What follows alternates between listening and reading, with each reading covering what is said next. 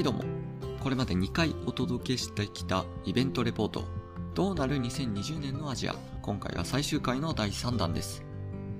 第1弾がリーダーシップ、第2弾がセキュリティ、安全保障ときて、第3弾は経済。ただ実はですね、僕が経済分野に明るくないので、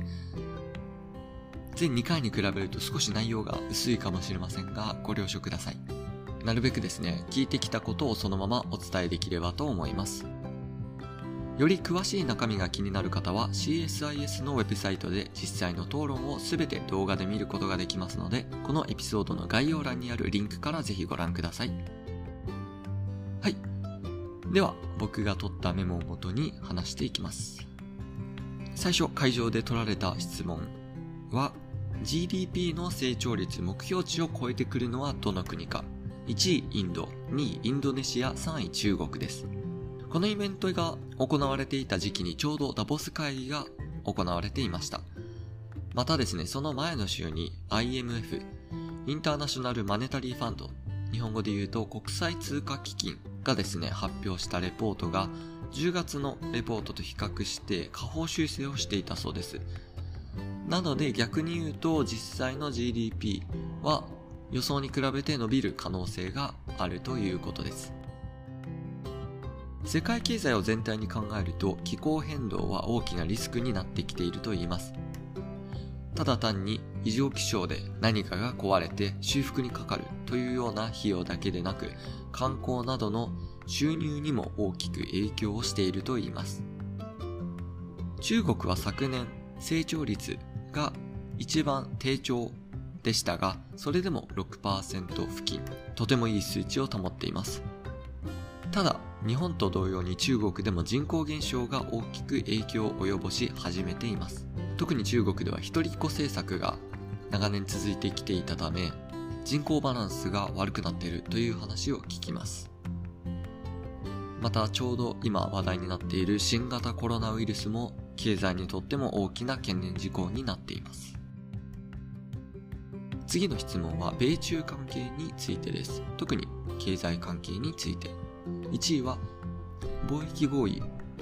フェーズ1は実行されるがフェーズ2は合意に実現しない。2位はフェーズ2が実現するが内容は薄い。というものでした。ゲストの方の多くはですねフェーズ1はこの間合意にたどり着きましたがフェーズ2までは実現しないというふうに見込んでいます。まあ、アメリカ、中国ともにフェーズ2に対する興味関心が薄いのかもしれません。が一方でですね、トランプ大統領が今年の秋に選挙を控えているということもあって、もう一つ成果を出そうとして第2段階目まで歩み出す可能性もあると見込んでいます。次の質問です、えー、これから注目されていくテクノロジー。最も注目を集めるのはどのテクノロジーか。1位は 5G、2位が顔認証でした。まあ、実際ですね、今 5G は実現化に近づいているので、注目はより高まっていくと思います。また顔認証についてもですね、まあ、今 iPhone の顔認証だったりもありますが、最近注目を集めているのは、まあ、監視カメラで顔認証をして、まあ、治安を維持するといったテクノロジーの使い方などですね、社会に大きな影響を及ぼす技術となってきています。ゲストの中で挙げられていたのがバイオテクノロジーでした。まだですね、世間的にはあまりこう注目を集めきってはいないのかもしれませんが、今後大きな鍵になるとおっしゃっていました。またこのバイオテクノロジーではですね、一部で米中の協力などもあり、より進化が期待できるそうです。テクノロジーの進化に関しては、英語で言うと ethical standard、倫理的なルールですね、がとても大事になってきます。技術の進歩が早いだけにですね、ルール設定が追いついていないというのが現状です。また最後に言及があったのはデジタル通貨。これもですね、日本でも注目を集めてきていますが、デジタル通貨に関してですね、一般市民がまだ知識が薄いということを言及していました。僕個人としてではですね、デジタル通貨21世紀の一番大きなトピックの一つになってくるかと思うんですが、今は日本もまだ現金が多いですけれども、21世紀が終わる頃にはお金というのは物質的なものでなくなっているような気がします。勝手な予想です。次の質問。米中のディカップリング、分離はどうなるか。1位はテクノロジー分野など現在対立が続いている分野で継続する。第2、新しい分野まで分裂が飛び火する。中国がですね、成長、発展を遂げ、超大国と扱われるようにまでなりました。もともとこのディカプリング、米中の分裂というディカプリングのアイデアは中国から起こったそうなんです。2018年までは米中関係、先が読めない暗闇の時代でした。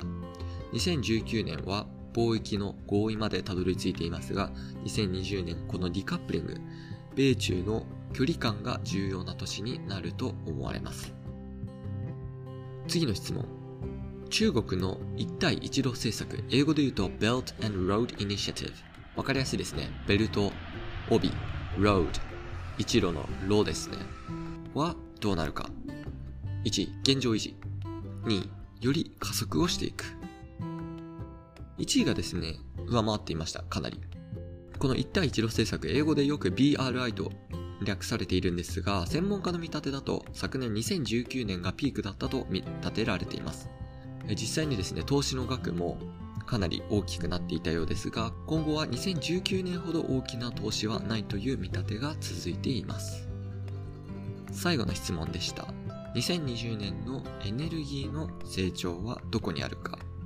1位、ナチュラルガス、天然ガス。2位は、ソーラー、太陽光発電。そして石炭の化石燃料発電。3位が原子力です。エネルギー問題に関してではですね、環境問題との関わりもあって、再生可能エネルギーの注目は、まあ、近年ずっとですね、注目を集めてはいるものの、現実としてエネルギーの中心を担っているのはガス、石炭、原子力、まあ、そして太陽光というところになります。日本もですね、福島の原子力の事件が起きてから原子力発電に対する国内の反発はより高まっていますし、またですね、環境問題と相まって日本の石炭依存は世界から大きく注目、批判を浴びています。現在ですね、小泉進次郎さんが環境大臣ということもあってですね、国内ニュースでも少し環境関連のニュースが注目を集めているような気がしますが、この石炭と原子力のジレンマから日本はまだ抜け出しきれていないように感じます。はい。第3弾経済のリポートは以上になります。これまで3回に分けてお伝えしましたが、いかがでしたでしょうか？2020年日本はオリンピックがあることもあって節目になりそうな年ですがアジア全体としては着実に変化をしていくように感じますアメリカでは中国の超大国化というのが大きな注目を集めていて警戒感を高めておりまた日本でも反中感情というのは根強く残っていますが中国が今や世界経済や政治の鍵となる存在にまで成長したのは確かなことなのだと分かりました自分の感想としてはゲストの皆さんが悲観的な場面が多かったというのが印象です。北東アジアではですね、日中韓ともに人口減少、高齢化がより深刻になります。人口減少という問題は政治、経済、社会いずれにおいても影響を及ぼすことは間違いありません。21世紀には一国では解決できない課題が増えており、国際社会の協調が必要とされていると感じました。